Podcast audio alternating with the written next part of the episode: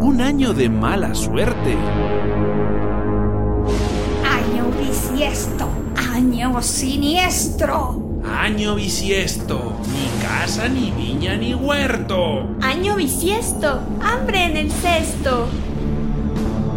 Los años bisiestos han sido considerados como tiempos de calamidades, desastres y guerras. ¿Por qué? ¿Qué tiene de aterrador estos años que llegan cada cuatro años?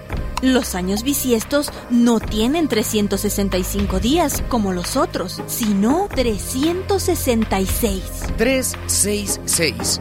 Doble 6.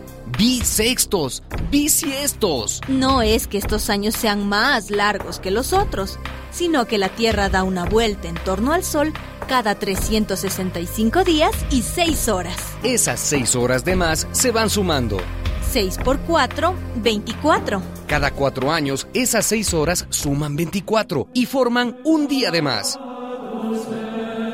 Decreto un nuevo calendario. Los años bisiestos se contarán cada cuatro años. Amén. En el siglo XVI, el Papa Gregorio XIII estableció el calendario gregoriano y decidió que ese día sobrante se añadiera al final del mes de febrero, que es el mes más corto. Porca miseria. En febrero no. En ese mes maledetto no. Pero, ¿de dónde viene la mala fama de los años bisiestos? Ocurre que en el Imperio Romano el mes de febrero era el mes de los muertos.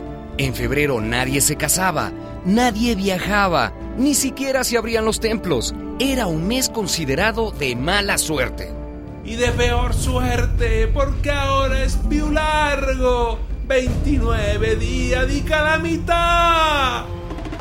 2012, año bisiesto, Año siniestro. año de calamidades. En el 2012 ocurrirá un cataclismo. Cambiará el eje de la Tierra.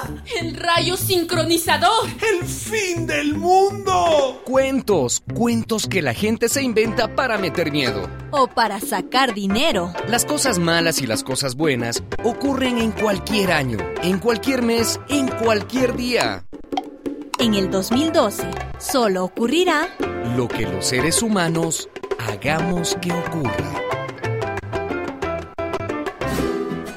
Una producción de radialistas apasionadas y apasionados.